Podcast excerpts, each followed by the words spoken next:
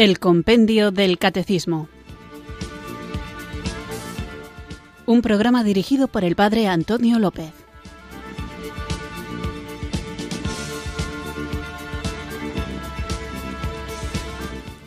Muy buenas tardes, queridos oyentes de Radio María. Recibido un cariñoso saludo desde Irurzun, en Navarra, quienes sintonizáis otro día más esta emisora de la Virgen para dejar que entre en vuestras vidas la enseñanza que nos salva, la enseñanza saludable, la enseñanza de nuestra Madre, la Iglesia, en la que Jesucristo depositó el camino del Evangelio, la palabra de la revelación, todo aquello que quiso decir a los hombres y que lo dijo por medio de su Hijo Jesucristo, ha llegado hasta nosotros gracias a nuestra Madre, la Iglesia, y para que no andemos como ovejas sin pastor y no escuchemos voces que nos alejan del buen pastor, el Señor que nos llama, la Iglesia ha puesto a nuestra disposición herramientas que nos permiten caminar seguros por la senda que lleva hasta Jesucristo.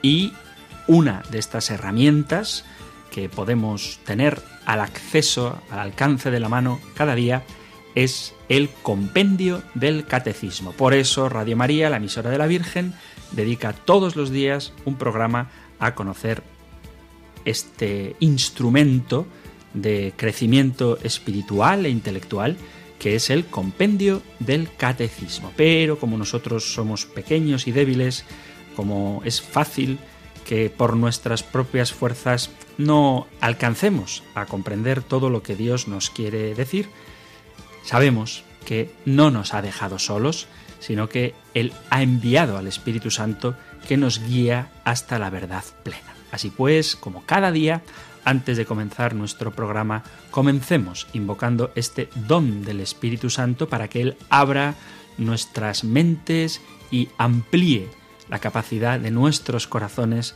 para estar dispuestos a recibir de Dios todo lo que Él nos quiere dar. Así pues, en actitud de oración, invoquemos juntos el don del Espíritu Santo.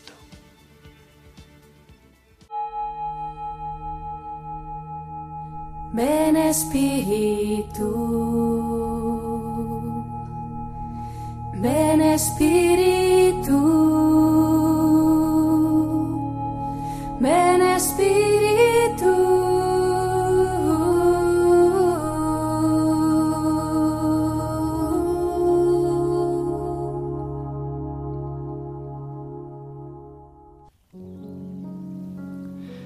Espíritu Santo, ayúdame a encontrarte siguiendo una vida de humildad, compromiso, amor, arrepentimiento y conversión en el amor de Jesús.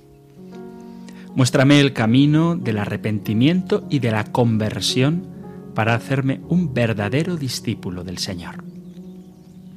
Ayúdame a abrir el corazón de par en par a Cristo para serle fiel en lo pequeño y en lo grande, y tener un verdadero conocimiento de mí mismo y reconocer cuáles son mis miserias y mis culpas, mi pecado y mis faltas, y cambiar para seguir muy unido a Él.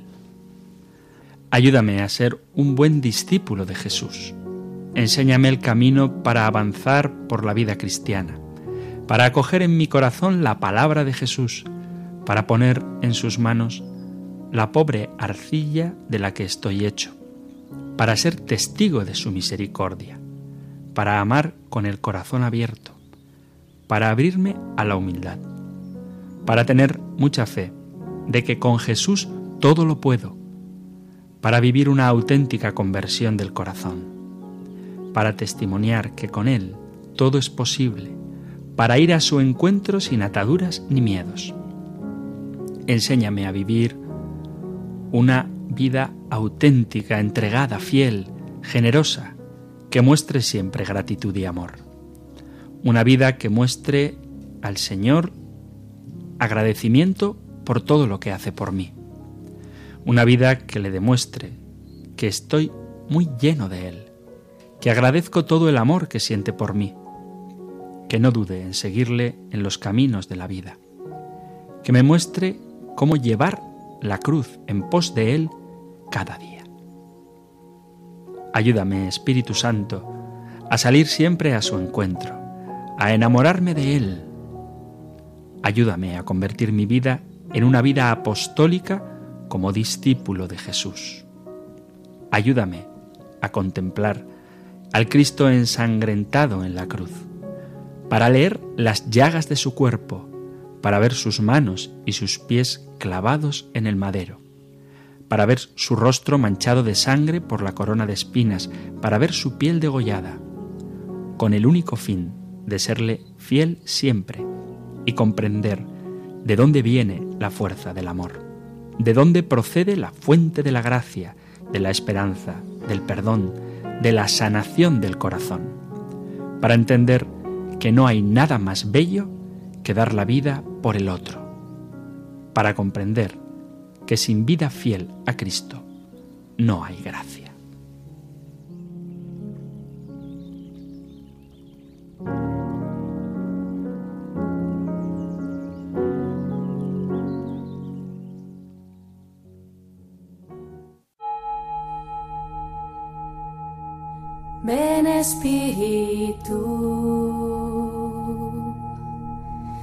Ven Espíritu,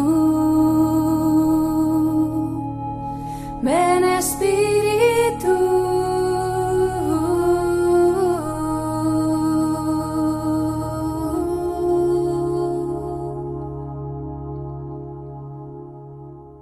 Confiados en que el Espíritu Santo está con nosotros, vamos a comenzar nuestro programa, pero primero contextualizamos para recordar de qué hablábamos en el programa anterior. Estamos en la segunda parte del segundo capítulo del compendio del catecismo. El título del segundo capítulo es Dios viene al encuentro del hombre. La primera parte era la revelación de Dios y el programa anterior comenzábamos con la transmisión de la divina revelación. La pregunta número 11, la del programa anterior, planteaba una doble cuestión. Por un lado, ¿por qué se transmite la divina revelación? y de qué modo se transmite la divina revelación. La formulación es ¿por qué y de qué modo se transmite la divina revelación? Y dedicábamos el programa a hablar de que la divina revelación se transmite fundamentalmente porque así lo ha mandado el Señor. Dimos bastantes citas bíblicas del Antiguo Testamento, pero también del Nuevo, sobre todo del Nuevo, donde veíamos que lo que Jesús nos manda y aquello que es nuestra vocación, nuestra razón de ser, el porqué de la Iglesia desde el principio es precisamente a anunciar lo que Dios ha revelado.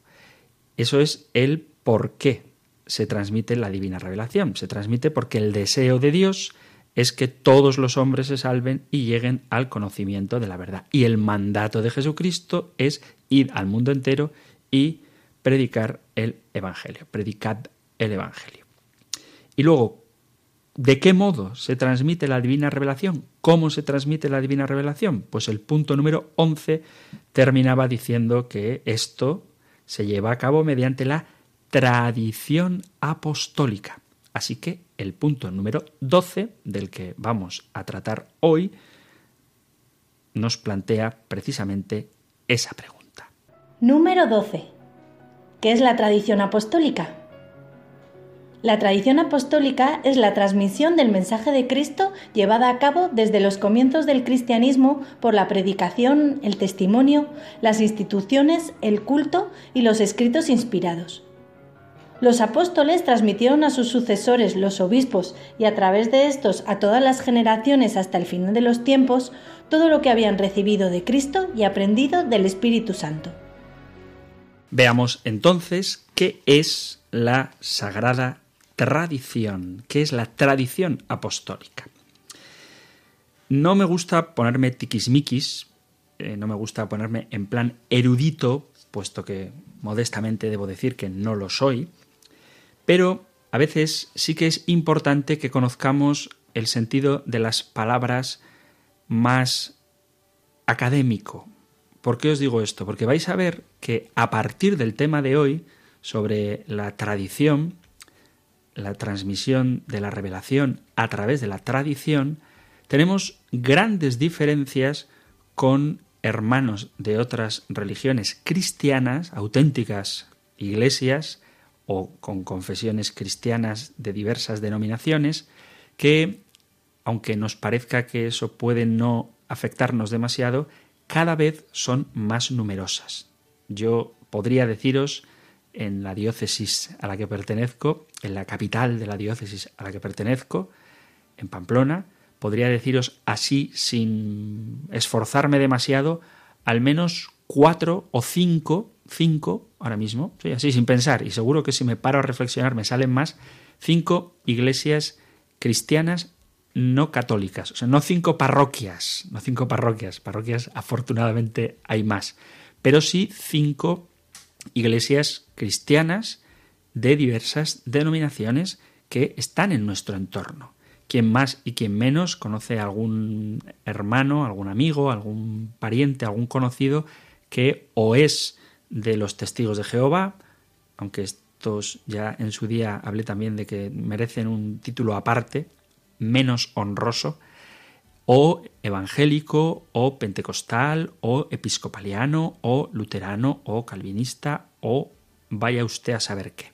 Normalmente las iglesias no católicas que nos rodean son más bien de corte evangelista o de corte pentecostal. Pero lo que quiero decir es que una de las grandes diferencias que tenemos con ellos, con los no católicos, es precisamente que mientras que para nosotros las fuentes de la revelación son la Sagrada Escritura, la tradición y el magisterio, para ellos es sólo la Sagrada Escritura. Pero muy pronto os garantizo que tendremos un programa, porque así está estructurado el compendio del catecismo, que da pie a hablar de la sola Escritura. La pregunta de la que hablaremos más adelante, no ahora, es precisamente qué relación existe entre la tradición y la Sagrada Escritura. Pero decía que no me gusta ponerme en plan académico, pero a veces hay que hacerlo, porque es importante que sepamos qué decimos cuando hablamos de la tradición. Y no es porque aprendamos griego ni nada, pero es importante esto. La palabra en griego, ¿por qué en griego? Porque el Evangelio, los Evangelios están escritos en griego.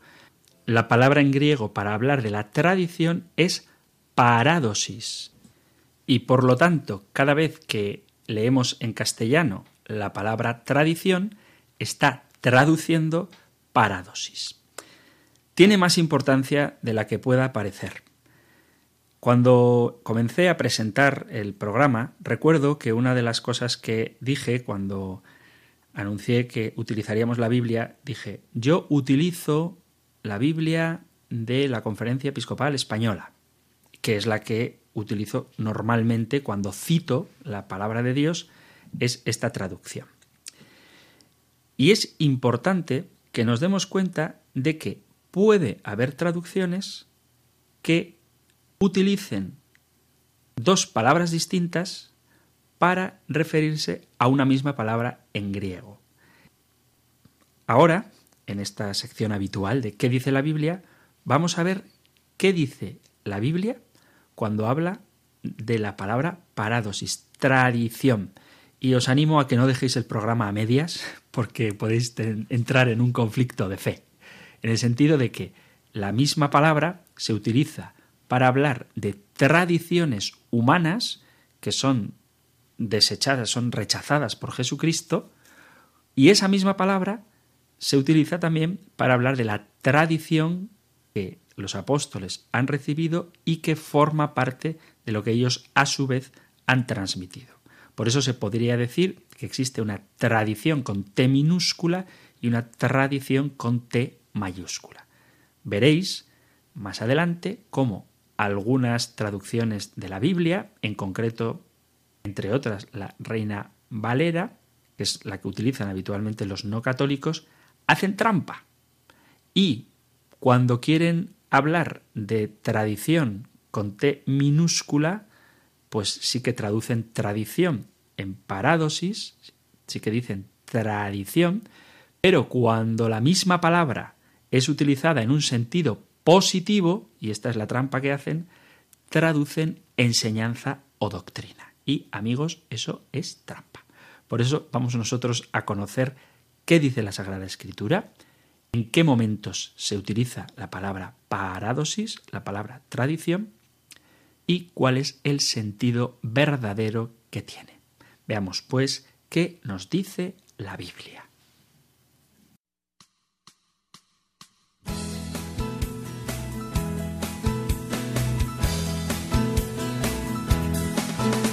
La Biblia es palabra de vida, la Biblia es palabra de Dios y es la palabra del pueblo que busca y construye su liberación es la palabra del pueblo que busca y construye su liberación.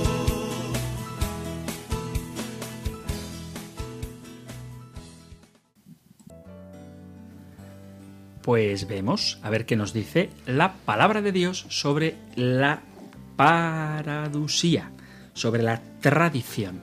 Es una palabra que así como otras aparecen muchísimas veces, tanto en el Antiguo como en el Nuevo Testamento, la palabra tradición, vuelvo a repetir, paradosis, la palabra paradosis, aparece en el Nuevo Testamento 13 veces. Es un número bastante concreto de veces y la podemos encontrar, por ejemplo, en el pasaje del Evangelio de San Mateo, en el capítulo 15, donde esta misma palabra la podemos ver varias veces. Leo el capítulo 15 del Evangelio de San Mateo a partir del versículo número 1, ya que estamos.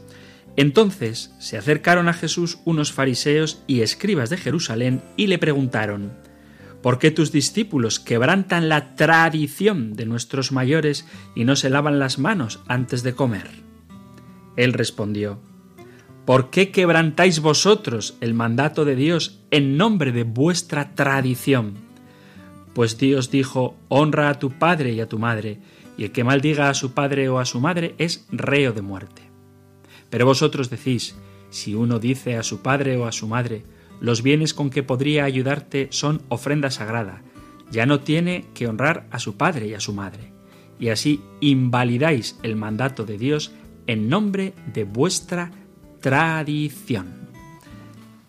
Leo este pasaje porque es utilizado muchísimas veces para atacar a los católicos cuando decimos que nuestra fe se fundamenta ciertamente en la palabra de Dios, pero también en la tradición y sacan este texto del Evangelio de San Mateo para decir, veis, vosotros, en nombre de vuestra tradición, estáis invalidando el mandamiento de Dios. Por lo tanto, la tradición es mala. Por eso os decía que no dejéis el programa a medias. Vamos a os animo a que lo escuchéis hasta el final porque hay que entender lo que dice la Sagrada Escritura. Otro pasaje que podríamos decir que es el paralelo de este lo encontramos en el Evangelio de San Marcos.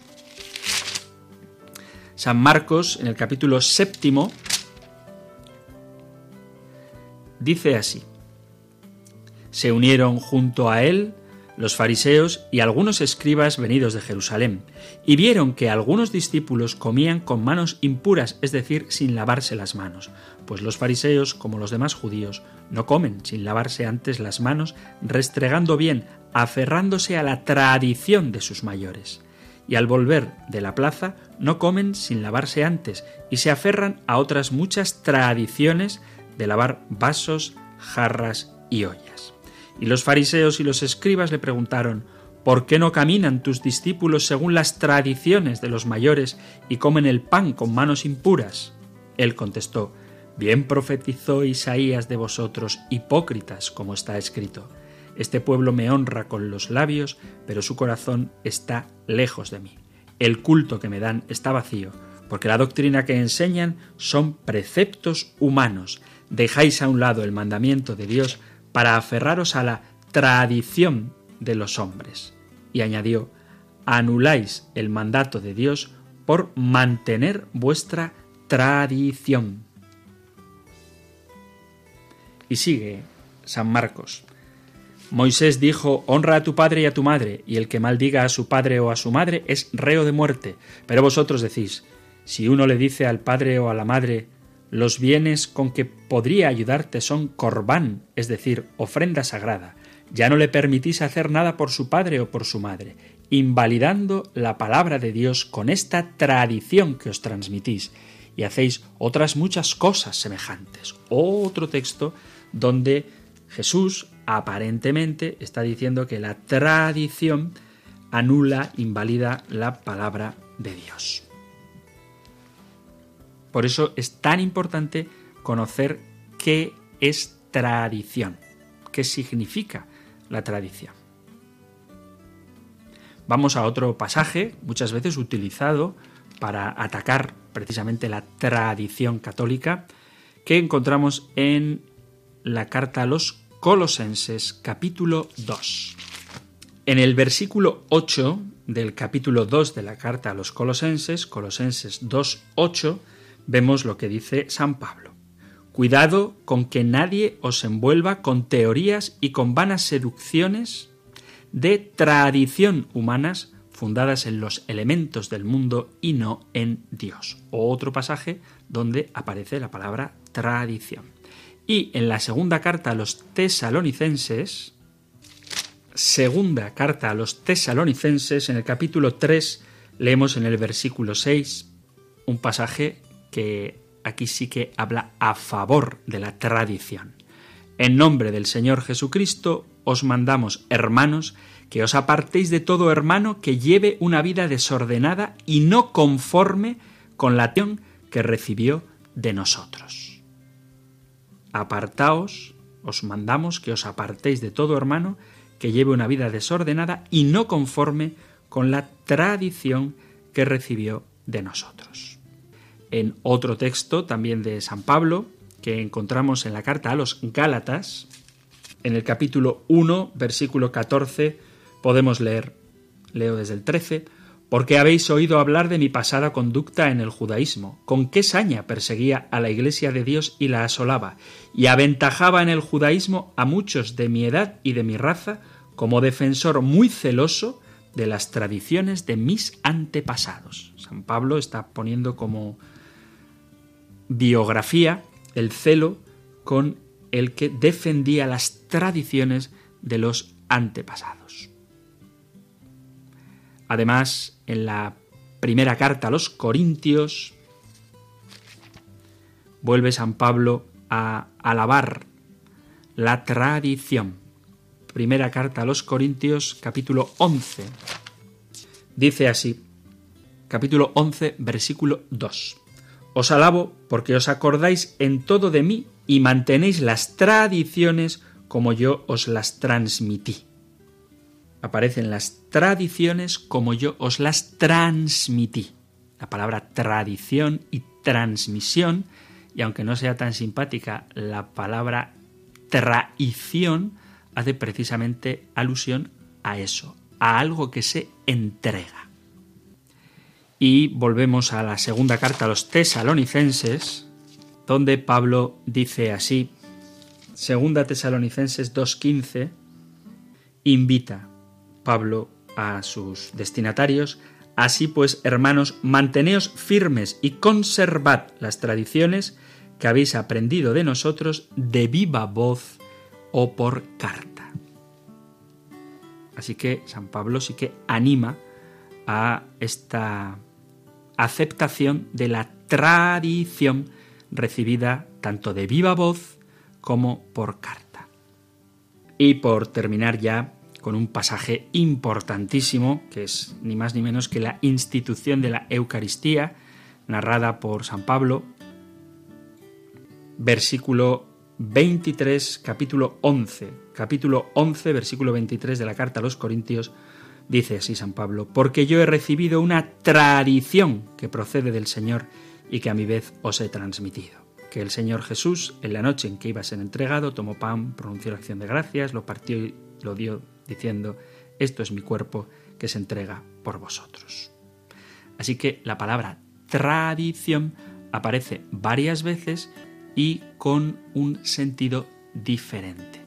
y por eso insistía en conocer qué palabra griega es la que se utiliza porque en algunas traducciones de la Biblia, por eso amigos, compraos Biblias buenas, no os compréis la más barata. Aquí mm, aprovecho para hacer un llamamiento a los editores de Biblias. Haced Biblias baratas, por favor. Haced Biblias baratas. Os cuento, espero no molestar a nadie, pero sabéis, lo he comentado alguna vez, y me llena de gozo además ser capellán de la cárcel de Pamplona, y allí la Biblia que tiene la mayoría es una Biblia Reina Valera. ¿Por qué?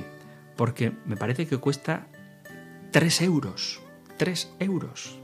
Y una Biblia católica, pues normalmente cuesta bastante más. ¿eh? Por eso, un buen regalo que podéis hacer, tanto a los presos, poneros en contacto con el delegado de la pastoral penitenciaria de vuestra diócesis o un buen regalo que podéis hacer a cualquier persona, incluso no católico, es una buena Biblia, que esté bien traducida.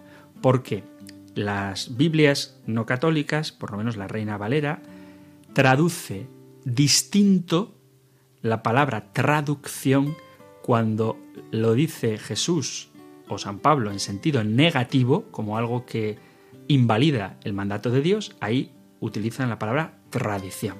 Pero cuando se usa en sentido positivo, como lo que él, San Pablo en este caso, ha recibido y que a la vez nos transmite, como lo que él, lo que le provoca a Pablo el alabar a quienes han sido fieles a la tradición, en vez de traducir paradosis como tradición, que sería lo honesto, porque si es la misma palabra, porque la traduces con otra distinta, pues utilizan la palabra doxa, la palabra doctrina o enseñanza.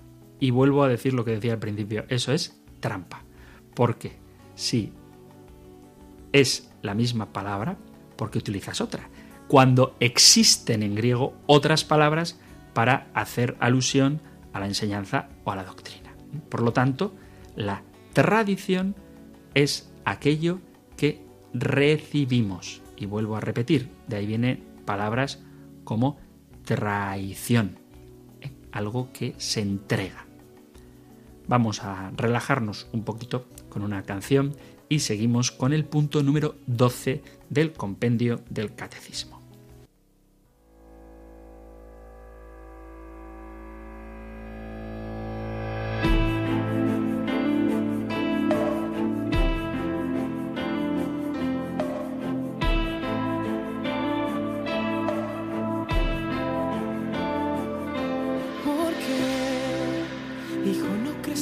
mis palabras.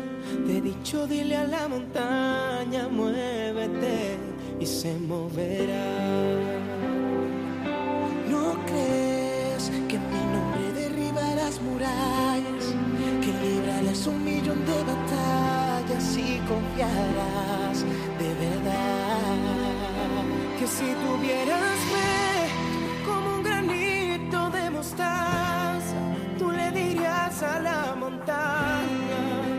vete y se muere.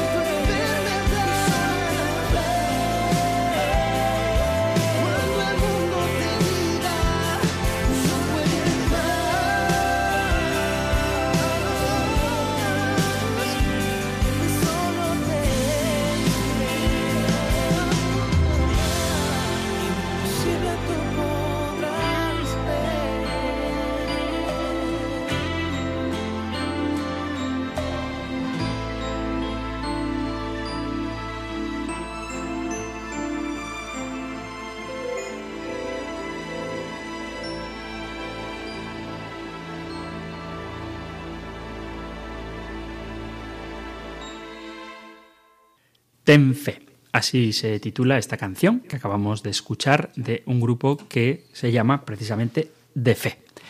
Y ten fe en que Dios se ha revelado a través también de la tradición, que como dice el compendio del catecismo, esta tradición se llevó a cabo desde el comienzos del cristianismo por la predicación. Primero fue la predicación, lo veremos, y después fue la escritura, el Antiguo Testamento es verdad que es más antiguo que el cristianismo, pero durante mm, el primer medio siglo de la era cristiana no existía el Nuevo Testamento, de las instituciones, el culto y los escritos inspirados.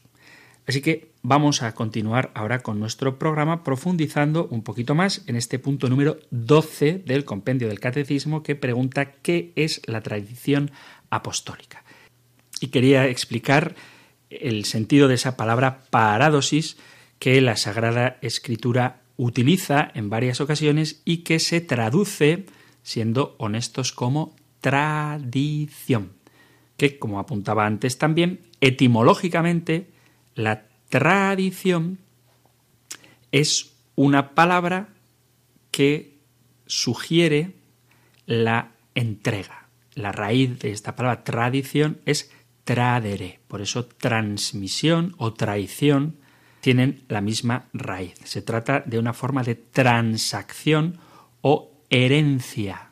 Eso es una tradición, una herencia. Vamos a continuar con un poquito más de este tema que me parece importante sobre todo porque a veces hay palabras que cuando pierden su significado original resultan difíciles de aceptar. Por ejemplo, esa absurda división que a veces pretenden plantar en nuestra madre la Iglesia sobre si eres tradicionalista o no. claro que soy tradicionalista. ¿Por qué? Pues que mi fe se funda en la tradición. Pero claro, si por tradicionalista entendemos que hablo en latín con mis amigos, pues eso no es ser tradicionalista. Tradición Tradicionalista significa aquel que ha heredado y que acepta lo que ha recibido. Y la Iglesia Católica, nuestra Iglesia, fundamenta la revelación en lo que ha recibido, como dice el compendio, de la predicación de los apóstoles, del culto y, por supuesto, claro que sí, también de la Sagrada Escritura. Entonces queda claro que no es lo mismo tradición que tradiciones. Dice San Pablo, ya lo hemos visto en los tesalonicenses 2.15, segunda carta a los tesalonicenses 2.15, por lo tanto, hermanos, manteneos firmes y guardad fielmente las tradiciones que os hemos enseñado de palabra o por carta. Por carta, por escrito, son los textos del Nuevo Testamento que ciertamente están plasmados, inspirados por el Espíritu Santo, forman parte del depósito de la fe, pero dice San Pablo, no únicamente manteneos firmes y guardad las tradiciones que os hemos enseñado por escrito, sino dice, guardad las tradiciones que os hemos enseñado de palabra o por carta. Entonces, estas palabras transmitidas, tradición. Estas palabras enseñadas por palabra es lo que llamamos tradición. Mirad, Hay que tener en cuenta que en el siglo I la escritura no era algo tan frecuente como lo es hoy para nosotros. Había escribanos que transcribían, escribían, otra palabra derivada de tradición, transcripción, bueno, escribían lo que se escuchaba auditivamente. O sea, ellos plasmaban en papel lo que estaba dicho. De hecho, hay un argumento que a veces suelen dar para quitarle autoridad a la Biblia y es decir, es que Jesucristo no mandó escribir nada. Y es verdad, Jesús no mandó escribir nada. De hecho, el mandato que también hemos escuchado de Marcos 16, 15 es ir al mundo entero y predicad, anunciad la buena noticia a toda la creación. No dice ir y escribir textos que luego compondrán la Biblia. Y también en el final del Evangelio de San Mateo, Jesús envía a los discípulos para predicar, para hacer discípulos de todos los pueblos y bautizarlos en el nombre del Padre, del Hijo y del Espíritu Santo. Manda a predicar. En ningún caso manda Jesús escribir. Este argumento, ciertamente, de que Jesús no mandó escribir nada, no es un argumento en contra de la Biblia, es un argumento a favor de la Iglesia, que se ha fundado sobre la tradición. De hecho, el propio Lucas nos cuenta al inicio de su Evangelio por qué lo escribe. Y él dice, muchos han intentado con empeño ordenar una narración de los acontecimientos que se han cumplido entre nosotros, tal como nos han sido transmitidos por aquellos que fueron los primeros testigos y que después se hicieron servidores de la palabra. Os lo digo porque San Lucas, en sentido estricto, nunca conoció a Jesús mientras peregrinó en esta vida. Sin embargo, él por tradición, porque se lo han transmitido, probablemente de la boca de la mismísima Virgen María, le han transmitido acontecimientos que él no ha vivido. San Lucas no estaba presente, pero él los ha recogido, los ha recibido, eso que le han transmitido, nos lo ha transmitido a nosotros también por escrito. Por ejemplo, cuando vemos la visita que nuestra Santísima Madre, la Virgen María, le hace a su prima Isabel, Dice Lucas en el capítulo 1, versículo 41, al oír Isabel el saludo, el niño saltó en su vientre e Isabel se llenó de Espíritu Santo. Evidentemente, Lucas no lo vio, pero a él se lo contaron por tradición y él lo puso por escrito. Así que sabemos por la tradición que luego Lucas dejó escrita en su Evangelio que María es importante y que sabemos por tradición que los primeros cristianos enseñaban que María es bendita entre todas las mujeres.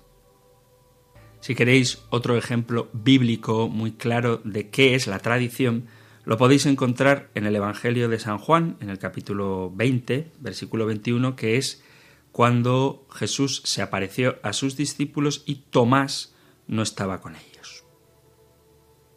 Dice así, leo desde el versículo 19, capítulo 20, Juan 20, 19. Al anochecer de aquel día, el primero de la semana, estaban los discípulos en una casa con las puertas cerradas por miedo a los judíos.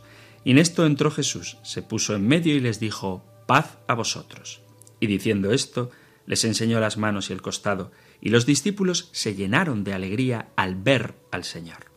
Jesús repitió paz a vosotros. Como el Padre me ha enviado, así también os envío yo. Y dicho esto, sopló sobre ellos y les dijo, Recibid el Espíritu Santo. A quienes les perdonéis los pecados, les quedan perdonados. A quienes se los retengáis, les quedan retenidos. Tomás, uno de los doce, llamado el mellizo, no estaba con ellos cuando vino Jesús. Y los otros discípulos le decían, Hemos visto al Señor. Le decían, le transmitían, no le escribían. Hemos visto al Señor. Pero él les contestó, si no veo en sus manos la señal de los clavos, si no meto el dedo en el agujero de los clavos y no meto la mano en su costado, no lo creo. A los ocho días estaban otra vez dentro los discípulos y Tomás con ellos. Llegó Jesús, estando cerradas las puertas, se puso en medio y dijo, paz a vosotros. Luego dijo a Tomás, trae tu dedo, aquí tienes mis manos, trae tu mano y métela en mi costado, y no seas incrédulo, sino creyente. Contestó Tomás, Señor mío y Dios mío. Jesús le dijo, porque me has visto, has creído, bienaventurados los que crean sin haber visto.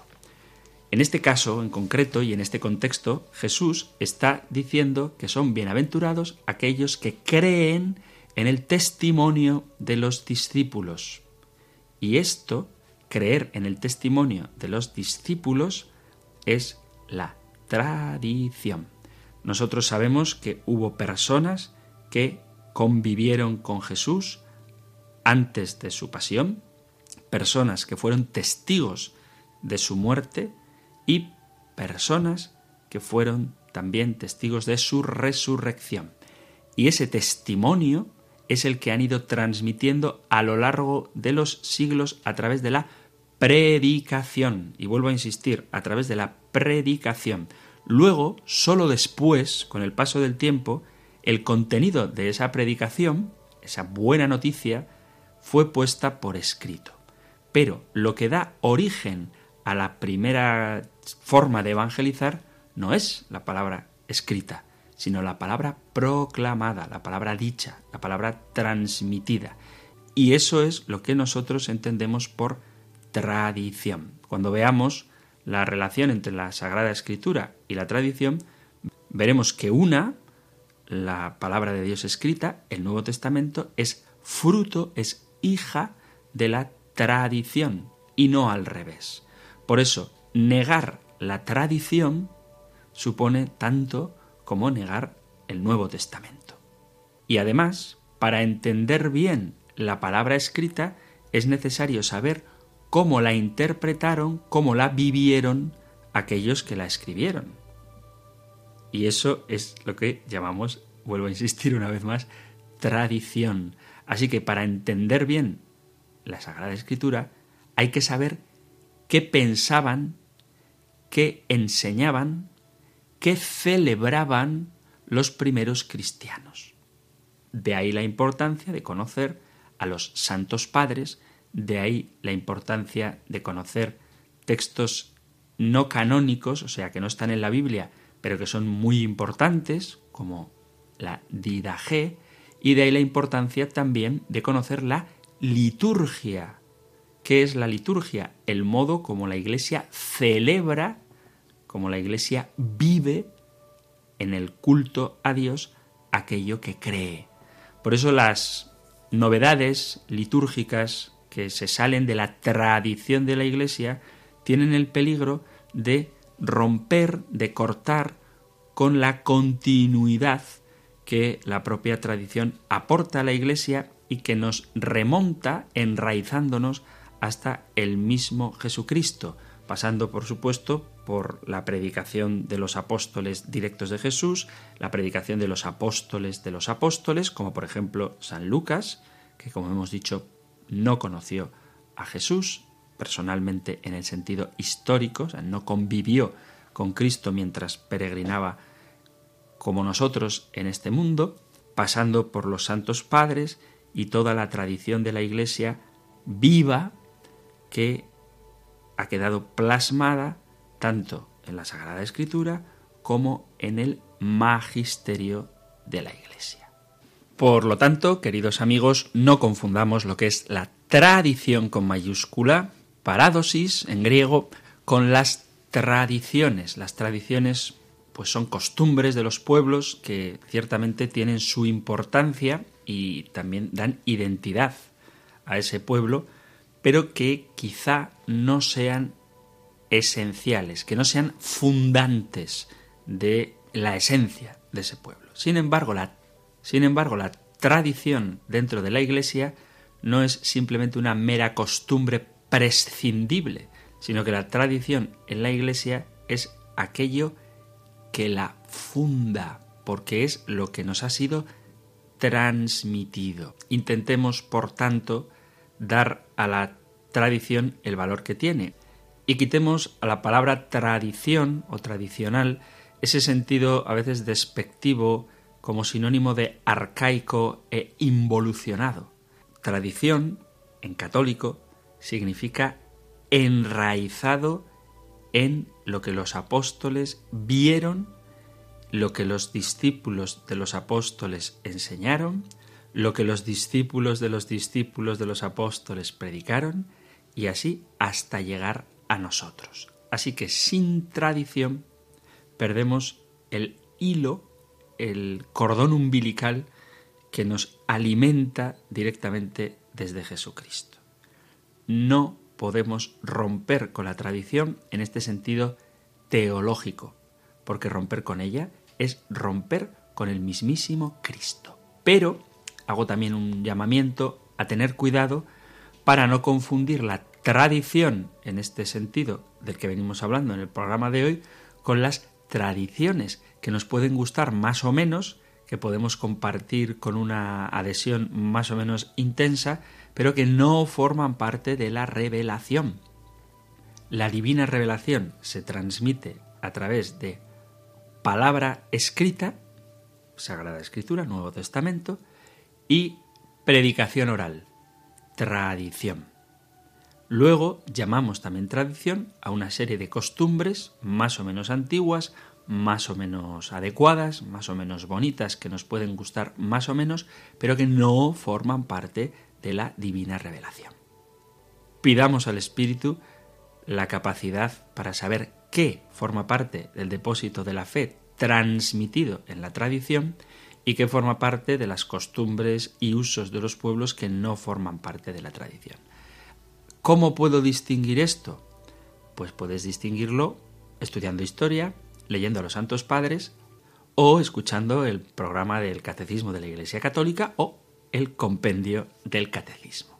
Hay mucho que decir todavía sobre la relación entre la tradición y la palabra de Dios, pero para eso tenemos aún tiempo y lo haremos en los siguientes programas.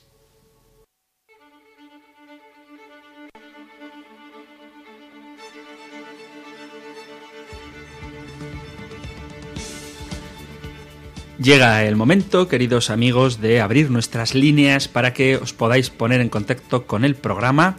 Ya sabéis que Radio María le encanta tener cerca a sus oyentes y por eso tenemos varias líneas de comunicación con vosotros. Podéis hacerlo, entrar a participar en este programa bien llamando por teléfono para hacer vuestras consultas o vuestras aportaciones, también, si lo creéis oportuno, vuestras correcciones, con todo cariño y respeto.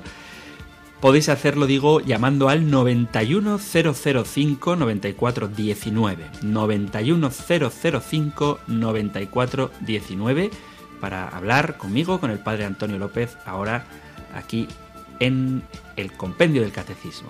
También, si lo preferís, podéis dejar un mensaje de WhatsApp en el 668 594 383. 668 594 383. O si preferís mandar un correo electrónico, tenéis a vuestra disposición la dirección compendio arroba radiomaria.es. Así que compendio arroba radiomaria.es para el correo electrónico 668-594-383, 668-594-383, si preferís contactar por WhatsApp o si lo que queréis es hablar en directo, podéis hacerlo llamando al 91 005 94 19. 91 005 94 19. Aquí os espero.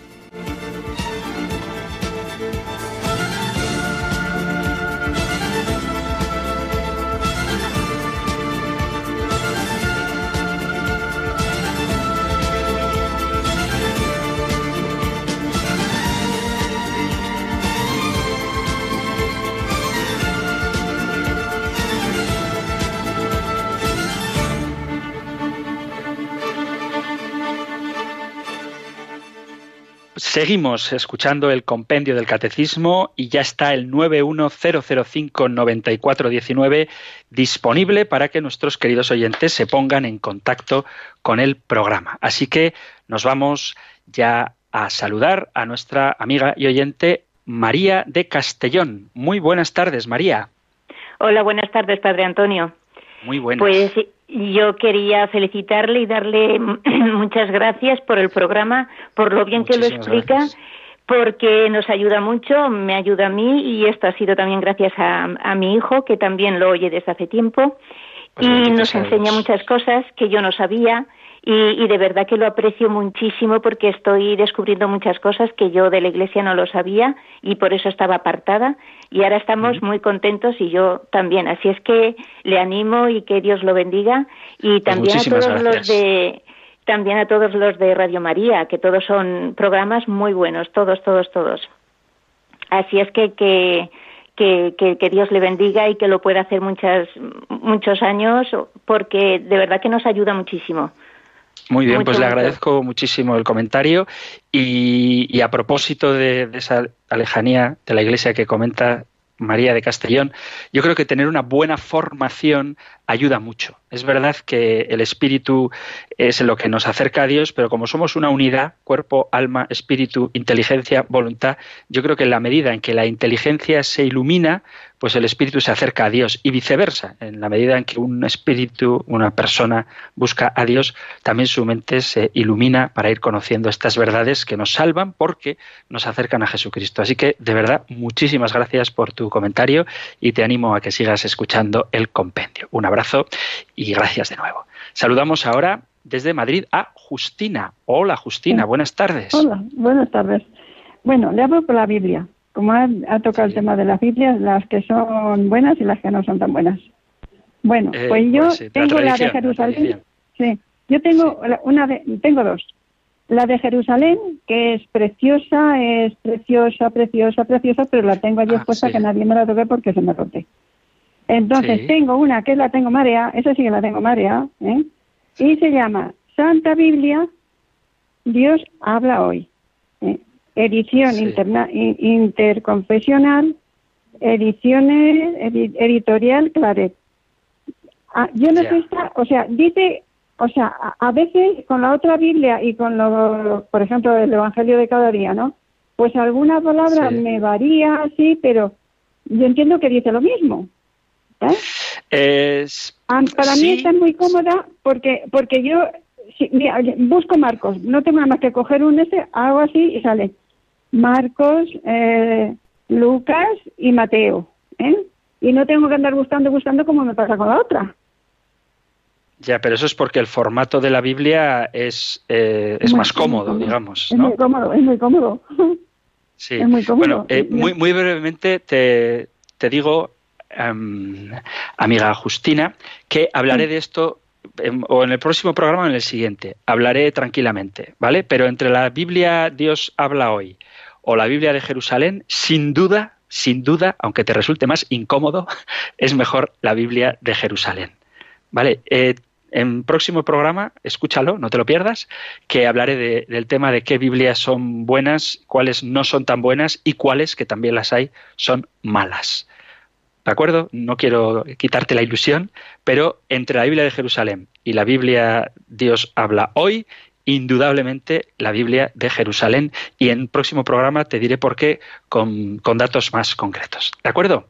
Gracias por la llamada. Hay una oyente que dice que qué hacemos cuando no se entienden las lecturas del Antiguo Testamento. Muy rápido.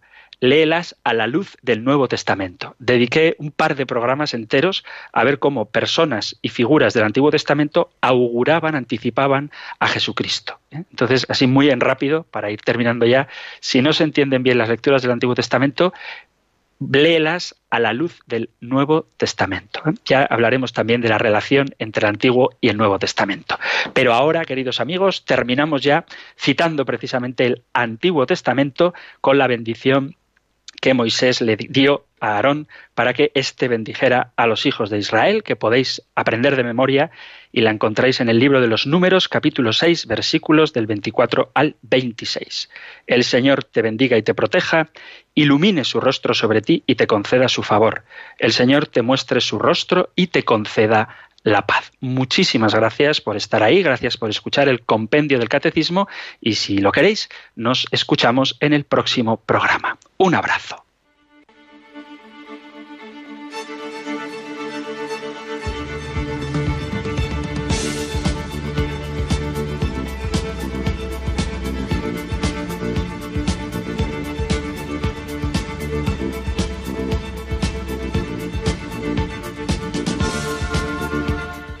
El Compendio del Catecismo. Un programa dirigido por el Padre Antonio López.